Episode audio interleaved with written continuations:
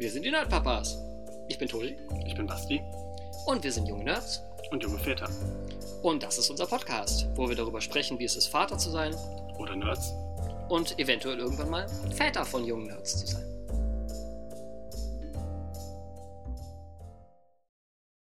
Hallöchen.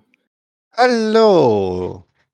Willkommen zum Nerdpapas Podcast. In dieser Episode werden wir uns mit dem Thema künstliche Intelligenz auseinandersetzen. Wir werden tief in die Welt der AI eintauchen und diskutieren, wie sie unser Leben verändern kann. Vom Gaming bis hin zur medizinischen Diagnose, wir werden die verschiedenen Anwendungen von AI untersuchen und diskutieren, was die Zukunft für uns bereithält. Also setzt euch zurück, entspannt euch und lasst uns gemeinsam die Welt der künstlichen Intelligen- Intelligenz erkunden. Das klingt jetzt schon wie ein wissenschaftlicher Vortrag. Okay. Dieser Text wurde nicht von mir verfasst, sondern von einer künstlichen Intelligenz. Okay. Das ist gruselig. Ich habe tatsächlich den äh, Chat GPG, äh, GPD oder wie das Ding heißt, äh, Bot angeschmissen von OpenAI und habe einfach mal als Prompt eingegeben: Schreibe ein Intro für den Nerdpapas Podcast zum Thema künstliche Intelligenz. Das ist doch das Ding, das, also dieser Chat-GPT-Bot ist doch der, der auch äh, ähm, Dungeons and Dragons Game Master machen kann. Mhm. Wobei er dir halt alles durchgehen lässt und dir alles erlaubt und du alles, alles schaffst, was du erreich, äh, alles erreichen kannst, was du möchtest. Aber So.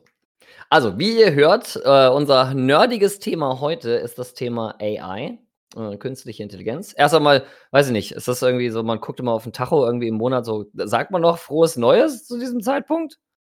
So. Also, willkommen im neuen das, Jahr. Die erste Episode im neuen Jahr ist. Genau, Staffel 3, Episode 1. Oh, wir machen jetzt Staffel 3. Ach, ist klar, wir machen jetzt nach Jahren. Okay, cool. Ja. Alles klar, Staffel 3, Episode 1. Halten wir es auch geklärt. Gut, dass wir vorher drüber gesprochen haben. Ist aber ja, einfach. dementsprechend. Erste Folge, Staffel 3. Wir reden heute mal über künstliche Intelligenzen, weil da gibt es so viel zu sagen.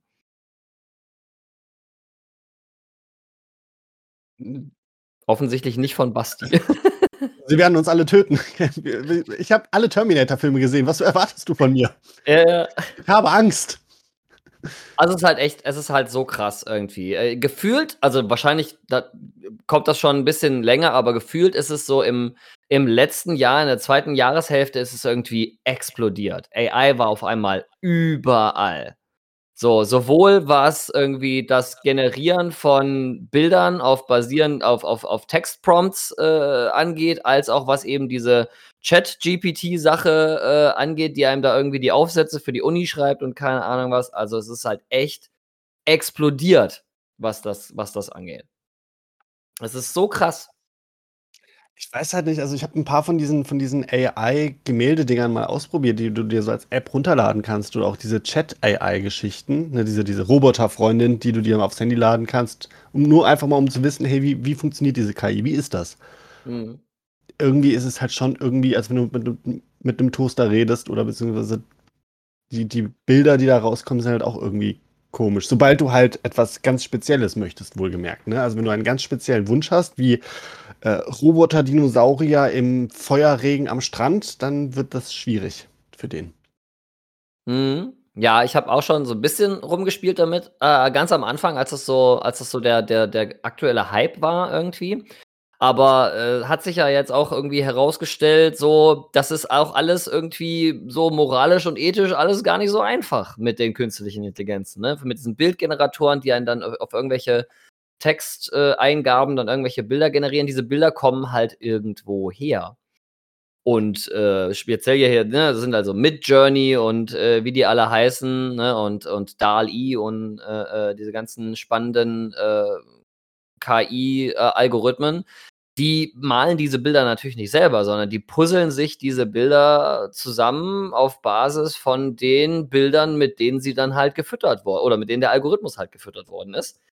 Und das ist halt, ähm, ja, da wurden die entsprechenden KünstlerInnen, die da irgendwie die, die Vorlagen dazu äh, hergestellt haben, die wurden da nicht groß gefragt, ob das für sie okay ist, dass damit irgendwie eine, eine Bildgenerator-KI irgendwie angelernt wird.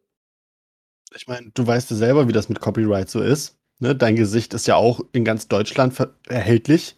Oh ja, reden wir nicht drüber. Habe ich auch erst gestern äh, bei einer Geburtstagsfeier erst wieder kam das Thema wieder wieder auf. Das ist einfach ein ganz ganz bin ich ganz empfindlich 'n ganz empfindliches Thema. Aber Ja. ja, also Copyright ist so 'n ist so 'ne so 'ne Frage und natürlich, ne, ich habe das Beispiel genannt irgendwie mit ChatGPG äh, GPT, dass dir ach, ich kriege das nicht auf die Kette, ChatGPT, dass dir dann irgendwie, äh, deine Aufsätze für die Uni schreibt. Also, im Moment laufen Unis, Schulen und so weiter laufen laufen Amok, weil die so Schiss haben davor, dass ihre SchülerInnen jetzt anfangen, irgendwie ihre Hausaufgaben dann irgendwie von 'ner KI schreiben zu lassen und die wissen noch nicht, wie sie damit umgehen können, ob man das überhaupt erkennen kann und was sie dann machen und weiß ich nicht was und die haben alle einfach nur Panik. Ja, die Frage ist halt einfach, ist der Aufsatz gut oder ist er nicht gut und kommt man damit durch? Also ne, ich gehe ja mal davon aus, dass die Erfahrung, die ich jetzt auch so mit dem mit dem ChatGPT-Bot gemacht habe, dass die Texte selber sauber sind. Aber wenn's dann um so Fachtexte geht, da bin ich mir nicht so sicher. Da könnten schon irgendwie das klingt dann wahrscheinlich, als hätte es 'n Zwölfjähriger geschrieben oder so. Ja. Aber was es halt zeigt oder wofür es halt symptomatisch ist, finde ich, ist, dass wir weißt du, in der Science Fiction, äh, und da sind wir jetzt wieder bei der bei der nerdigen Seite dieses Themas, in der Science Fiction wird ja über künstliche Intelligenz und die Singularität und Dings und keine Ahnung, es wird ja ganz, ganz viel geschrieben und was dann passiert und, ne, wie wie künstliche Intelligenz und, äh, Androiden entwickelt Bewusstsein, bla bla bla bla. Und, ähm, im Endeffekt gibt es ja tatsächlich echte Wissenschaftler und echte Forscher und äh, an an an künstlichen Intelligenz und Algorithmen und Deep Learning und keine Ahnung was, die ja Prognosen abgeben, wann wir an dem Punkt sind, wo wir diese ominöse Singularität erreicht haben, wo eine künstliche Intelligenz dann so weit fortgeschritten ist, dass sie im Endeffekt 'n Selbstläufer wird und irgendwann so komplex wird, dass wir mit unserem menschlichen Verstand nicht mehr hinterherkommen und das Ding dann quasi die Kontrolle übernimmt, wenn man so möchte. Also, wenn's um den Punkt Mensch gegen Maschine geht, da ist ja tatsächlich so, dass es 'ne ich rede jetzt nicht von 'nem Schachcomputer, ne? Ich rede von tatsächlicher KI. Äh, das war noch zu den Zeiten, als ich noch aktiv StarCraft gespielt habe. Da hat doch tatsächlich irgendjemand 'ne 'ne KI doch gemacht, die StarCraft spielen kann. StarCraft Mhm. ist ja schon 'n bisschen komplizierter, so als Real-Time Strategy Ja. Game, äh, wo es ja echt heftige Meisterschaften gibt, die also, d die Geschwindigkeit, in der die Leute dort agieren und Sachen gleichzeitig machen und planen im Vorfeld, ist schon echt sehr, sehr, sehr komplex. Und, ähm, Mhm. man konnte halt bei dieser KI tatsächlich verfolgen, die hat die ist offiziell angetreten in der in der in der ganz normalen, äh, wie soll ich das sagen, in dieser ganz normalen Rangliste, in der du auch mitspielen kannst. Mhm. Und du hast halt mitverfolgen können, wie sie nach und nach sich sich nach oben spielt. Und diese ganzen Spiele wurden halt auch aufgezeichnet und das kann man auch heute noch, glaube ich, im bei YouTube teilweise die Sachen sich angucken, diese Spiele. Mhm. Wie halt tatsächlich die KI immer besser wird. Mhm. Aber die KI macht auch Fehl hat halt am Anfang auch Fehler gemacht und das das wurde halt aufgezeigt und daraus wurde dann gelernt. Sprich, Mhm. es gab dann auch anschließend immer so, äh, äh, Erfahrungsberichte. Das heißt, es es ist nicht so, dass das wie soll ich das erklären? Die KI hat halt so gearbeitet, dass du quasi 'nen 'nen dass die 'nen Bereich an an Entscheidungen hatte. Sagen wir mal ze 10 Möglichkeiten pro Entscheidung.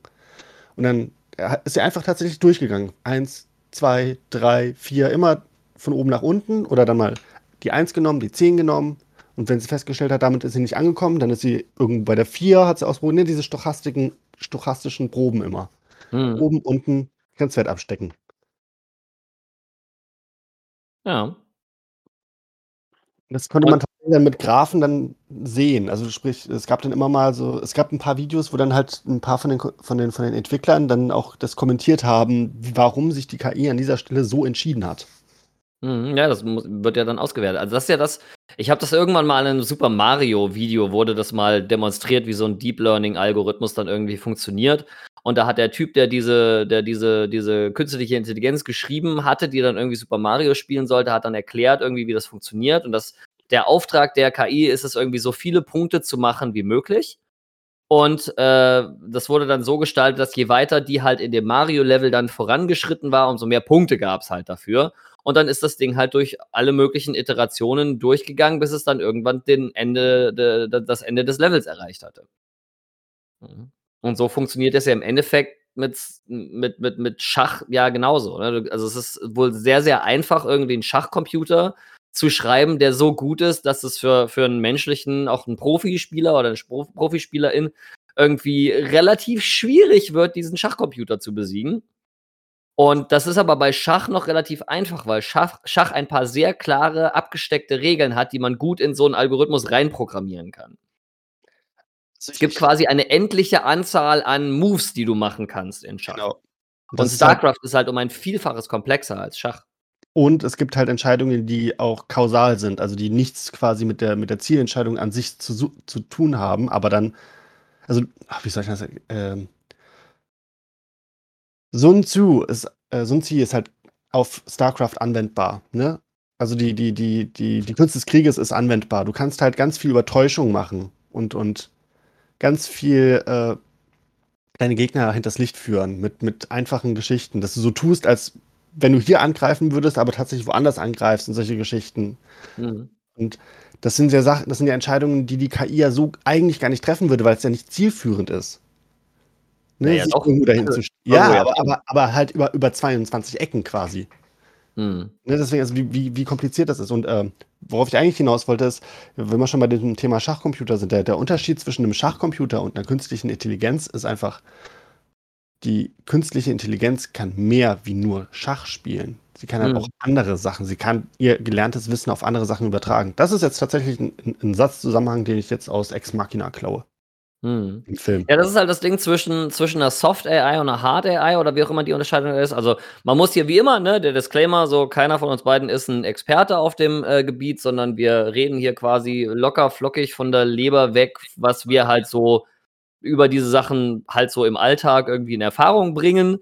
Also keiner von uns ist ein Experte, aber äh, ich glaube, die Unterscheidung ist irgendwie Soft AI und Hard AI, glaube ich. Ähm, und dann gibt es eigentlich noch irgendwie True AI und dann kommt dann irgendwann auch noch irgendwie das Schlagwort Turing-Test mit rein, wobei der Turing-Test inzwischen auch völlig überholt ist und ja. Diese Begriffe sagen mir alle gar nichts, muss ich gestehen. So tief war ich nie in diesem Thema drin. Okay, also wie gesagt, keine, kein Anspruch auf äh, absolute Korrektheit oder Vollständigkeit. Aber ähm, eine Soft AI ist im Endeffekt sowas wie, ja, wie, wie, diese, wie diese Chatbots, die du halt im Internet hast, wo du dich dann mit dem Kundenservice unterhalten kannst. Oder auch ein Sprachassistent ist auch irgendwie so eine Soft AI. Weil du kannst ja keine wirklichen Unter also du führst ja keine wirkliche Unterhaltung mit deinem Sprachassistent.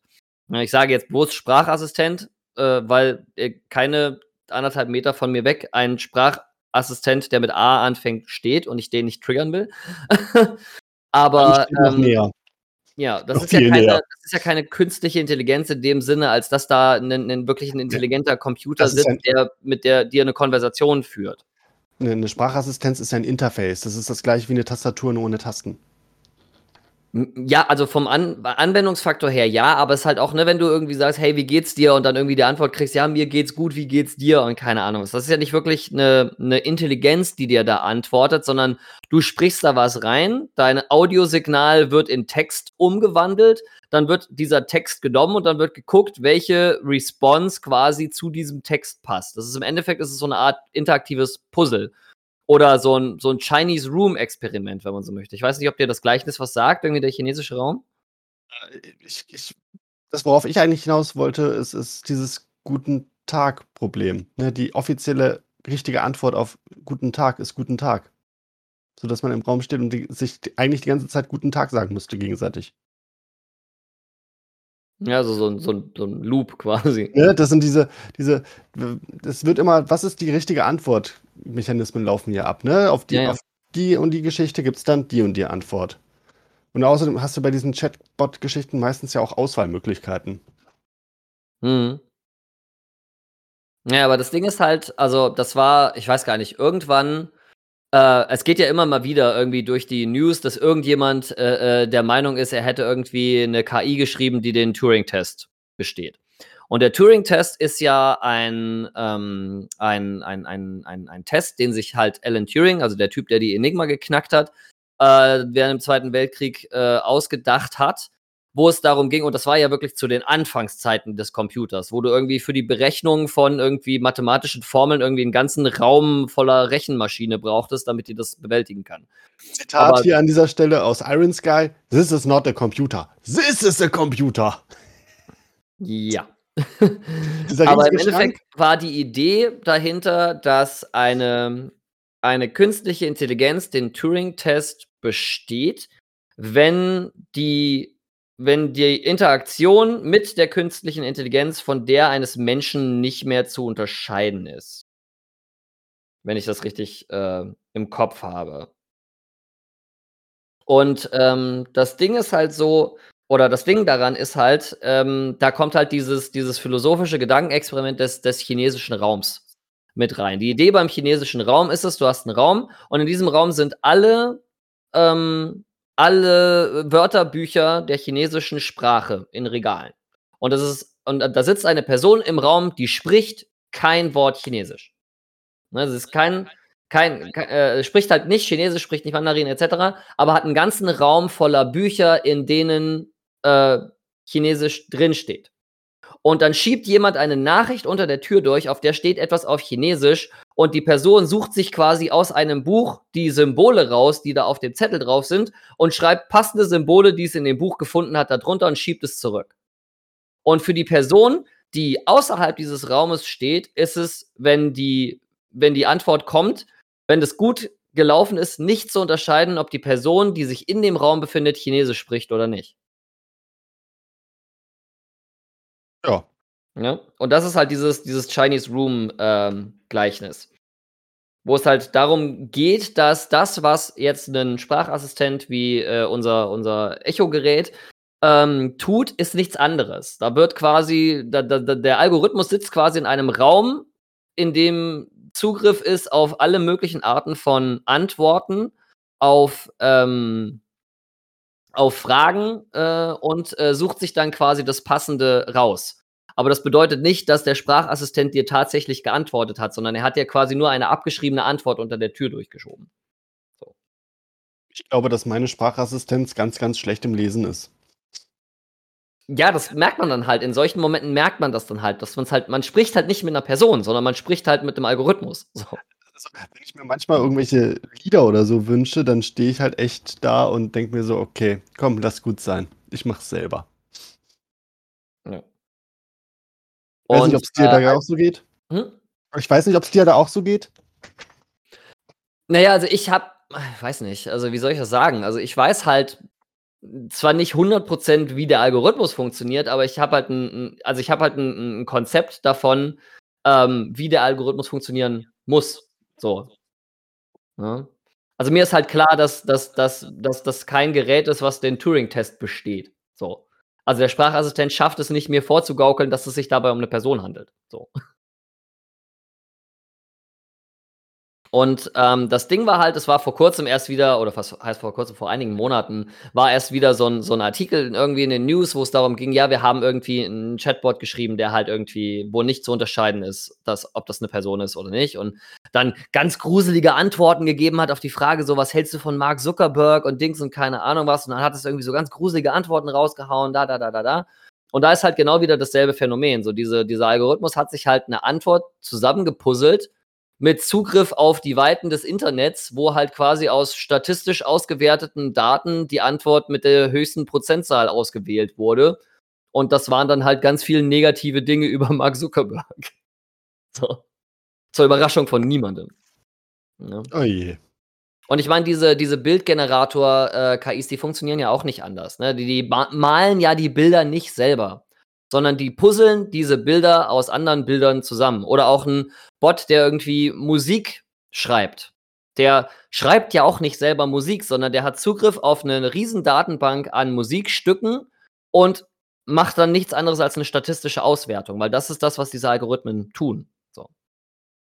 Das ist ja auch das, was jeder Werbealgorithmus tut, der dir dann irgendwie auf Facebook oder Instagram oder keine Ahnung was dann irgendwelche Werbung vorschlägt, auf Basis von den Daten, die dieser Algorithmus halt von dir hat. Ne, dein Surfverhalten äh, Verhalten und was du, was für Anzeigen du anklickst, welche du schnell überscrollst, welche du wenigstens liest, Das lässt sich ja messen anhand deines Scrollverhaltens, lässt sich ja messen, ob du dir eine Anzeige tatsächlich angeguckt hast oder ob du einfach innerhalb von einer halben Sekunde vorbeigescrollt bist und so weiter und so fort.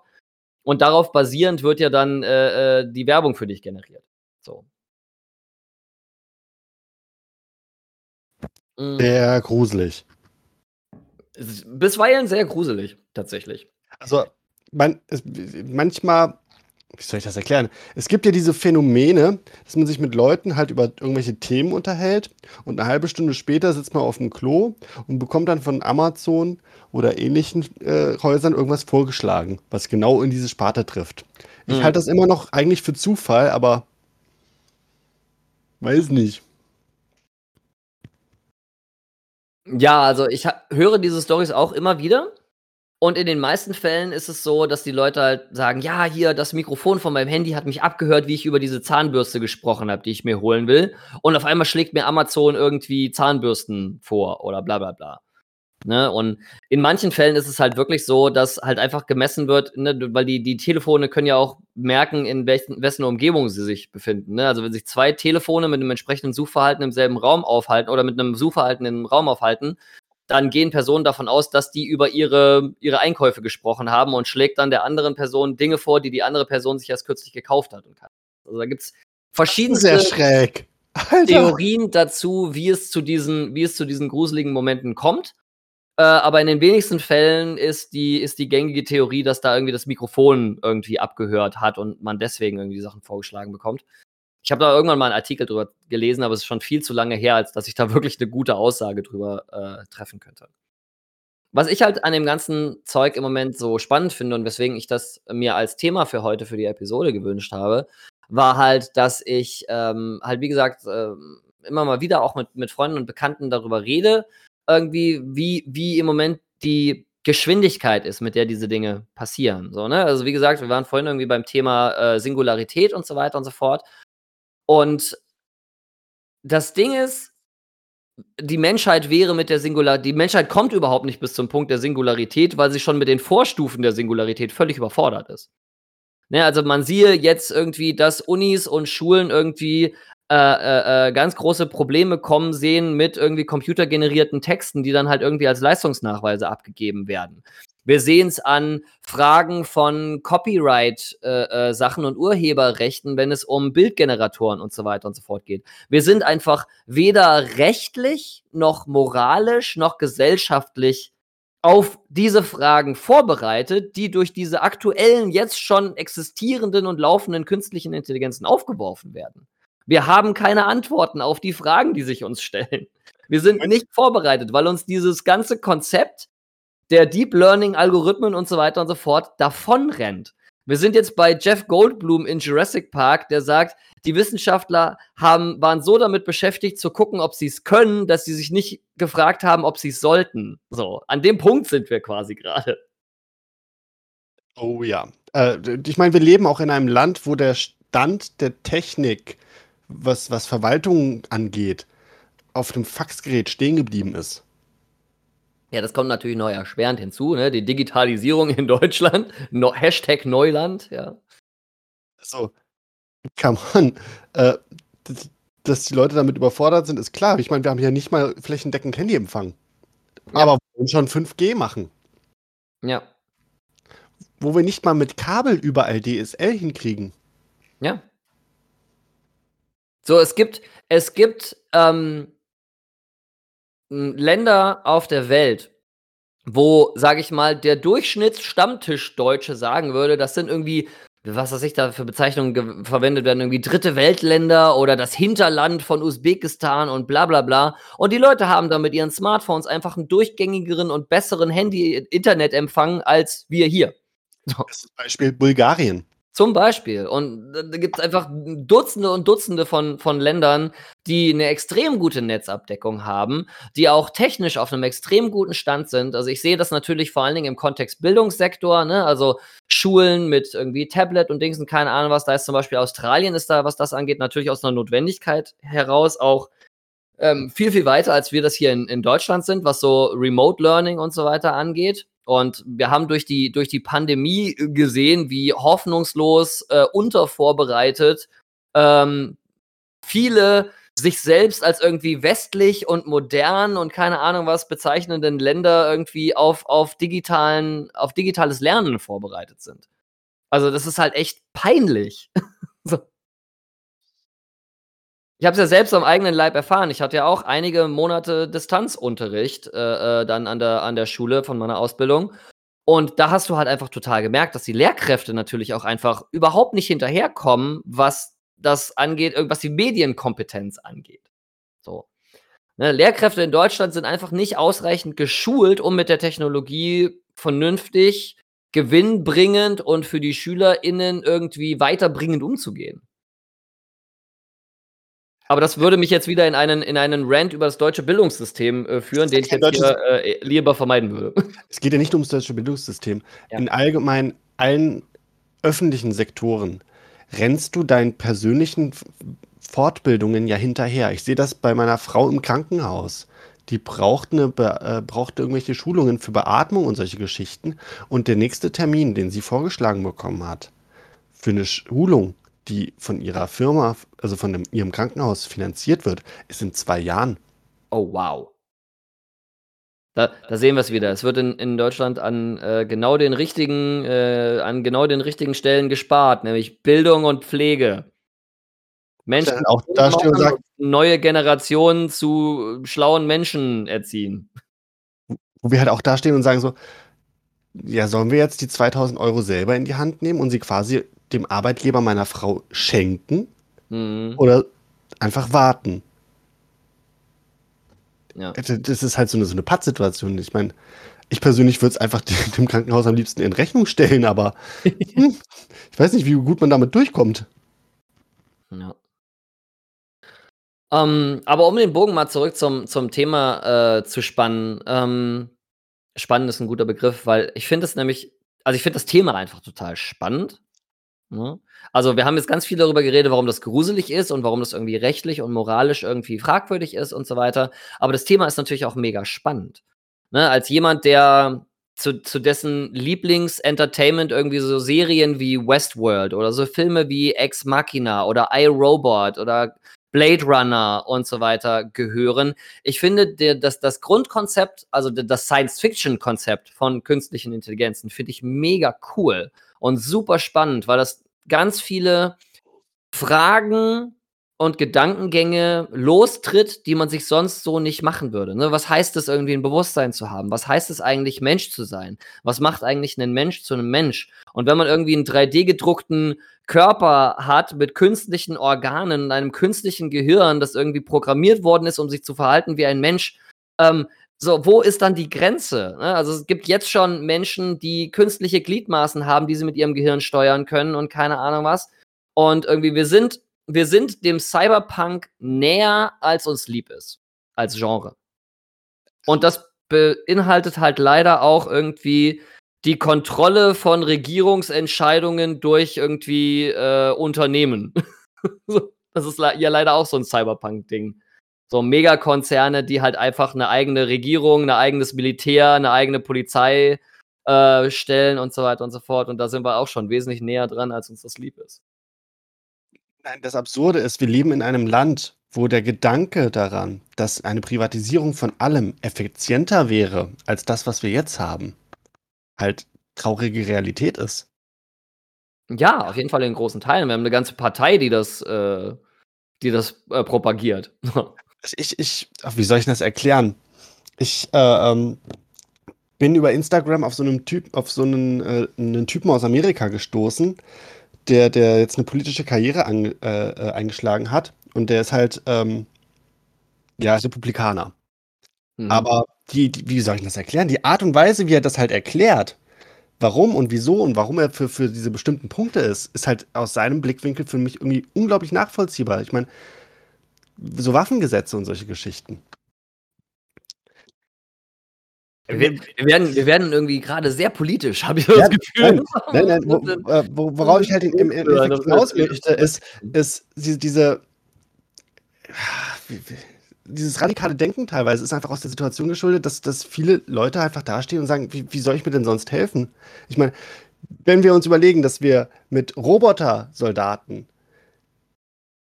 das böse Russland viel leichter fernhalten würden und viel effizienter als mit der unterbesetzten Bundeswehr, die wir hier im Moment haben, wo wir nur für, für eine Woche Munition haben, dann ist das halt nun mal eine Sache, wo man sagen muss, jo, das stimmt, das ist richtig so. Andererseits haben wir jahrelang für die Entmilitarisierung gekämpft. Was ist denn jetzt richtig? Was ist falsch? Sage ich jetzt einfach nichts zu. Ja, das ist halt. Ich versuche den Bogen wieder zurück zum Thema zu spannen. Ne? Also, wie gesagt, wir sind gerade so ein bisschen abgedriftet tatsächlich aus diesen, aus diesen äh, Gedankengängen. Aber es ist schon, also das ist halt auch nicht, also es ist halt auch nachvollziehbar, sage ich mal, weil wir halt eben uns gerade in einer, in einer Welt befinden im Jahr 2023, wo wir, wo wir tatsächlich näher an, an leider eher den dystopischen als den utopischen Zukunftsfantasien sind, die Leute irgendwie in den 80ern und 90ern gehabt haben. So. Ja, also man könnte halt überlegen, wenn, wenn man jetzt natürlich eine KI hätte, der man, das heißt, vertrauen könnte und sagen könnte, hey, entscheide doch du einfach für die Menschheit, was das Beste für die Menschheit ist. Ich habe beinahe das Gefühl, die würde auch bessere Entscheidungen für die Menschheit treffen. Würde sie auch. Und es würde der Menschheit überhaupt nicht gefallen. Die Frage ist halt, Wann da gibt es auch unzählige Science-Fiction-Stories zu. Ja, genau, also ich rede hier von Skynet. Ne? Also, die, ja. wann ist dieser Punkt erreicht, an dem Skynet feststellt, die Menschheit ist das Problem? Mhm. Und das ist ja die Sache, wo ich sage, das könnte ein bisschen schneller passieren, als mir lieb wäre. Ja, und da gibt es halt einfach so viele Stories zu. Also Skynet ist natürlich so das bekannteste in der Popkultur, ne, mit der Terminator-Franchise. Aber es ist halt irgendwie Ach, alleine mit, Sky, also die Terminator-Franchise, alles, was irgendwie Science Fiction und künstliche Intelligenzen und so weiter angeht, hat alles irgendwo seine Inspiration und seinen Ursprung irgendwie bei, bei Isaac Asimov, ähm, würde ich sagen. Ne, also die Jahresplan? Hm? In dem 1000-Jahresplan oder die, diese Robotergeschichte? Die Robotergeschichte, also die, die drei Gesetze der Robotik nach Isaac Asimov.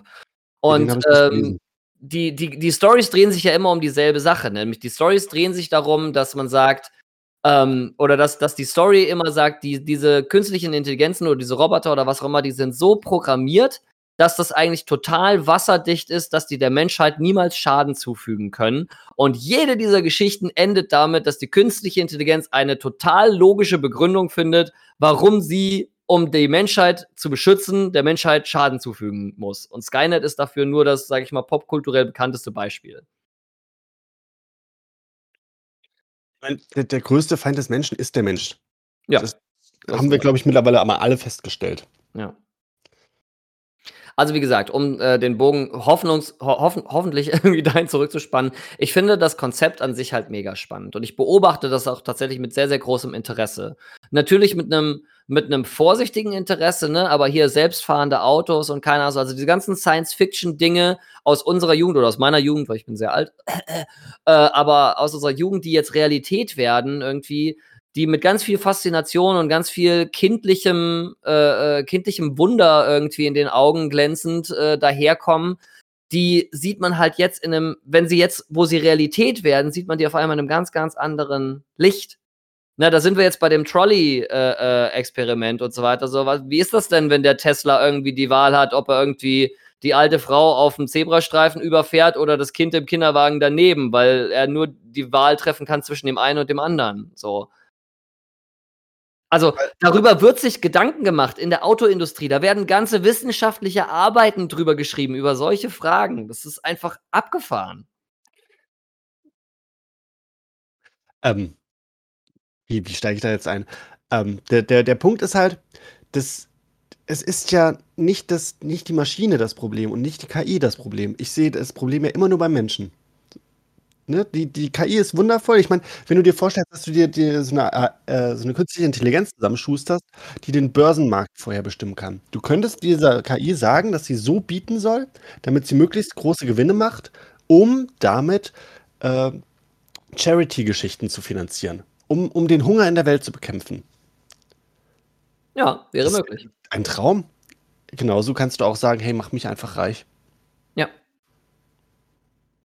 Und dann Und wird. Wie dann diese Entscheidung KI, dann ausfallen wird, ist eigentlich ziemlich klar.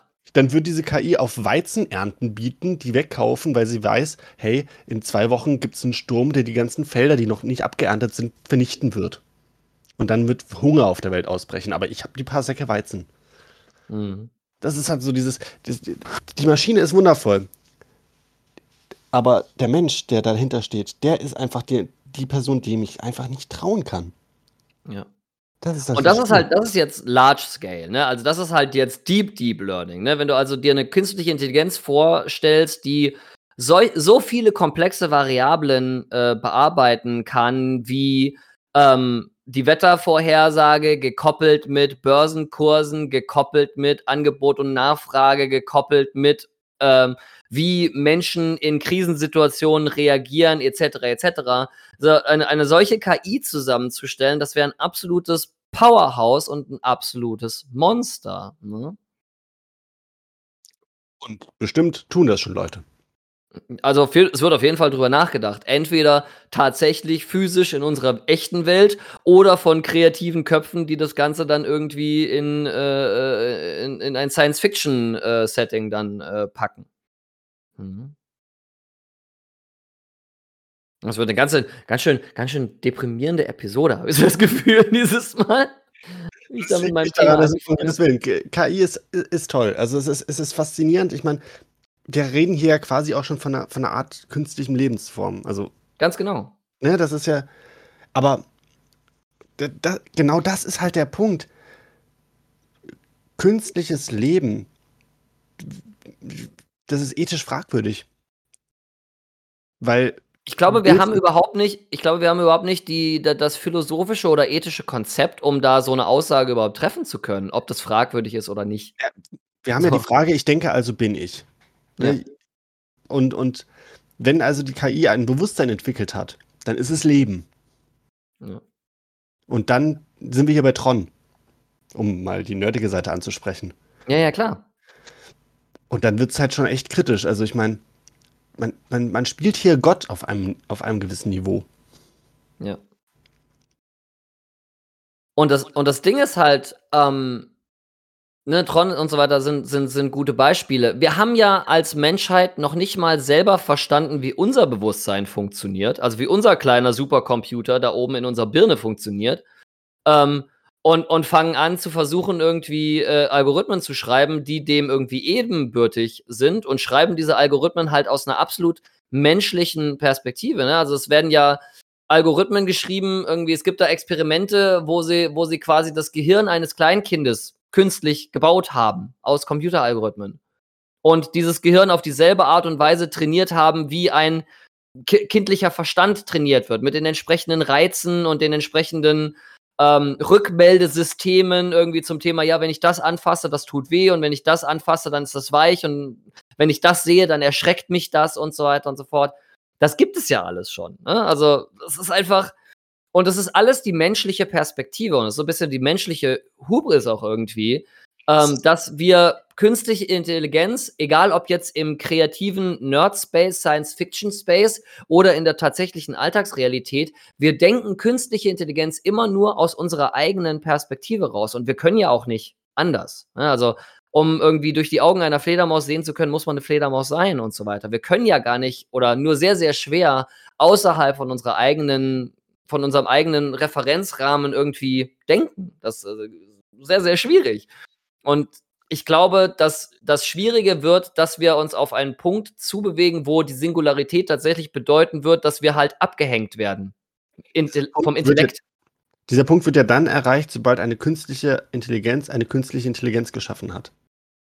Weil dann wird es, dann wird sie erst richtig, richtig, richtig. Weil, weil, wie du es schon gesagt hast, bisher ist die Programmierung ja auf dem Punkt, dass es von der menschlichen Sichtweise ausgeht.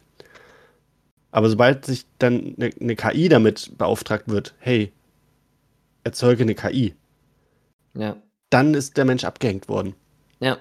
Und die Denkweise eines solchen Algorithmus wird uns so unfassbar fremd sein, dass es auch gleichbedeutend wäre mit einer Alien-Invasion, was dann passiert. Weil einfach die Art und Weise, wie diese Algorithmen dann denken werden, einfach so andersartig sein wird und auf ganz anderer Logik oder Moral oder Ethik oder keine Ahnung was basieren wird, als, als wir das zu denken in der Lage sind. Und dann sind wir halt einfach abgehängt. Es gibt ja auch einen wunderschönen Film, der, der eine andere Sicht auf diese Geschichte hat. Auch ein Johnny Depp-Film, äh, Transcendence. Also Transcendence. Oh ja, habe ich gesehen, fand ich so okay. Also, ne, aber jetzt mal auf diese Thematik ange ange angesetzt. Ich meine, ein, ein Mensch lädt sein Bewusstsein hoch. Ja. Und beim Hochladen passiert ein bisschen, was- geht irgendwie ein bisschen was schief. Sodass alle ein bisschen Angst kriegen, was da passiert ist. Oder ob es überhaupt geklappt hat. Und dann ist er dann doch da. Und, und also mir ging es so, dass ich die ganze Zeit den, den Film über gedacht habe: so, okay, da war irgendwie ein Virus dran, der ist, der dreht total am Rad, der, der will die Menschheit vernichten. Und im Endeffekt war ja das Ende des Films, dass er eigentlich alles nur richtig machen wollte. Er hat nur das, das Beste gewollt, tatsächlich.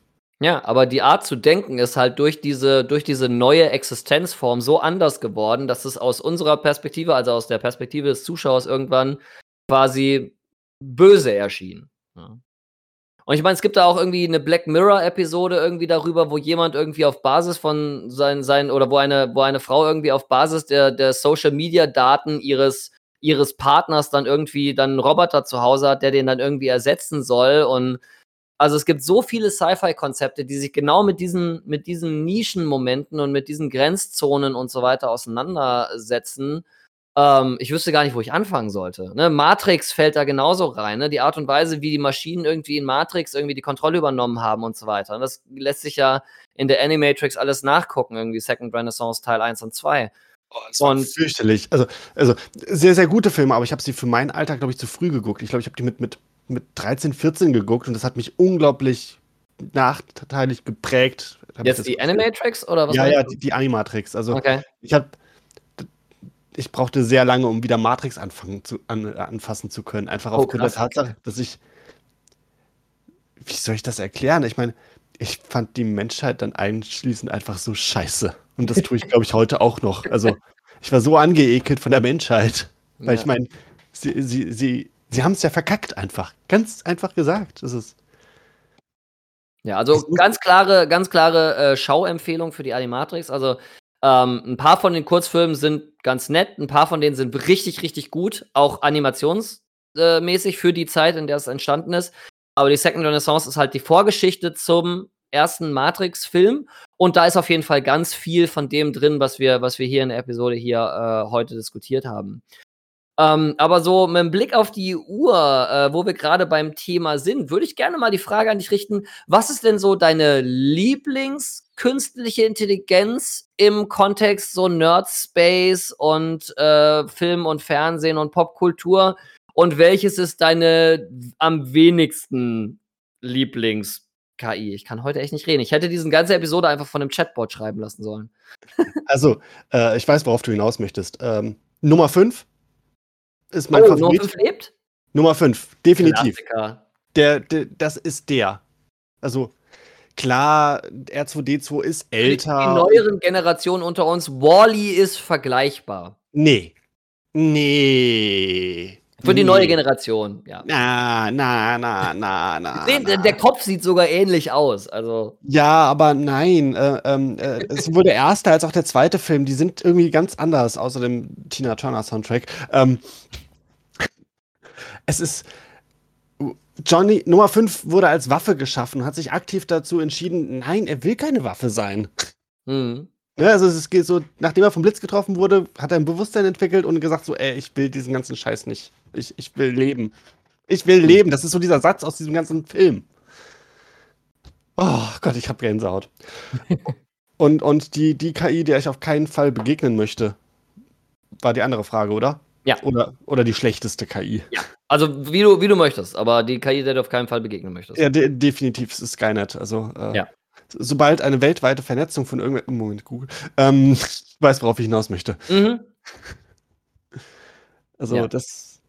Die Das Auswahl ist ist halt riesig. Ne? Also, ich würde sagen, so jetzt aus, aus dem Bauch heraus würde ich sagen, meine persönliche Lieblings-KI ist Jarvis. Ich finde Jarvis unfassbar charismatisch. Ich finde Jarvis als, als Figur im, im Marvel Cinematic Universe all, eigentlich einfach nur ziemlich cool. Ne, dieses ganze System auch, wie, wie, wie Tony dann auch mit, mit Jarvis interagiert und so weiter. Ich finde, Jarvis ist eine ziemlich coole KI. So, ne, so ein bisschen witzig, so ein bisschen sarkastisch und halt sehr, sehr menschlich irgendwie. Aber halt nicht mit der Tendenz zum Größenwahn. So, das kommt ja dann erst mit Ultron. So. Ähm, und ähm, was so, was so die, die andere Seite des, des Spektrums angeht, Ähm, ja, wäre ich, glaube ich, auch bei dir mit, mit Skynet. Ähm, einfach weil es das Größte ist, also die größte KI, ähm, was das angeht. Ansonsten hätte man auch sagen können, man könnte auch HAL 9000 nehmen aus 2001, äh, Odyssey im Weltall. Äh, ist ja so die klassische, die klassische böse, böse künstliche Intelligenz, wenn man da so dran denkt. Oder ähm, hier die, die äh, einfach die, die KI, die die Matrix steuert, könnte man auch sagen. Ähm, man könnte. Was haben wir noch? Moment, Moment. Also bei, dem, bei, bei den Maschinen aus Matrix, also Entschuldigung, wenn ich jetzt bei dir reingrätsche, aber die, die, die Maschinen aus Matrix tun einfach nur das, was sie tun müssen. Ja. Ich finde die, die moralisch. Findest du weniger gruselig als Skynet? Es, es ist unglaubliches Selbstverschulden an dieser Stelle. Also nach, nachträglich. Ich meine, ich, wir, wir sehen es ja an Matrix 3, dass sich Neo und, und die Königin, die, die ultimative Intelligenz, sich, sich ja einigen konnten. Mhm. Ne? Es, kon, es konnte, der Konflikt konnte aus, aus der Welt geschaffen oder vorübergehend aus der Welt geschaffen werden. Ich habe Matrix 4 nicht gesehen bisher. Das ist auch besser so. Ich habe ihn gesehen im Kino. Ja, arme Schlimmes. Ich, ich muss ihn aber auf jeden Fall sehen, Uff. um urteilen zu können.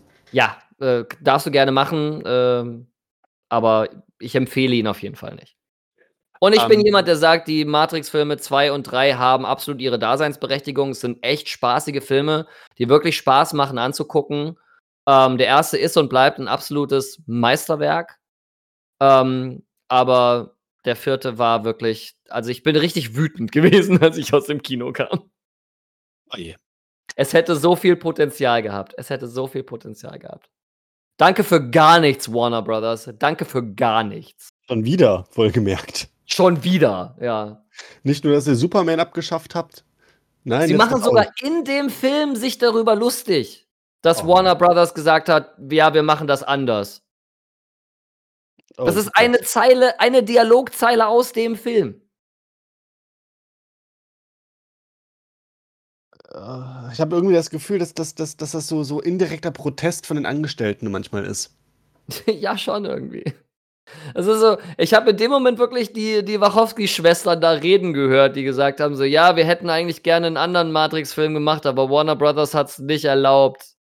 Das haben sie ja beim ersten Matrix, hat Warner Brothers ja auch schon in manche, manche Elemente eingegriffen, die, wie ich finde, Matrix sogar noch besser gemacht hätten, als er so schon war.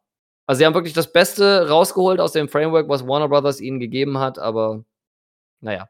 Ich könnte eine ganze Episode alleine nur über Matrix reden. Das machen wir, glaube ich, auch nochmal. Das, Ja, glaub, das sollten wir irgendwann auch mal machen, ja. Zu Jarvis. Ich habe, sei, sei mir nicht böse, aber bei dir habe ich das Gefühl, dass du zu, zu 70 Prozent Jarvis magst, nur wegen dem Sprache. Wegen Paul Bettany? Nur, we nur wegen der Stimme Ja.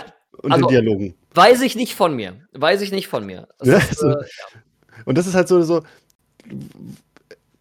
Johnny, also Nummer 5, ist halt auf einer ganz anderen ba Johnny ist ein Kind. Und das merkt man halt durch und durch. Der ist als Kind geschrieben worden und, und, und funktioniert wirklich als Kind. Verstehst du, was ich meine? Dieses, dieses Mhm. Unschuldige. ja. Da ist noch das Potenzial da, irgendwie.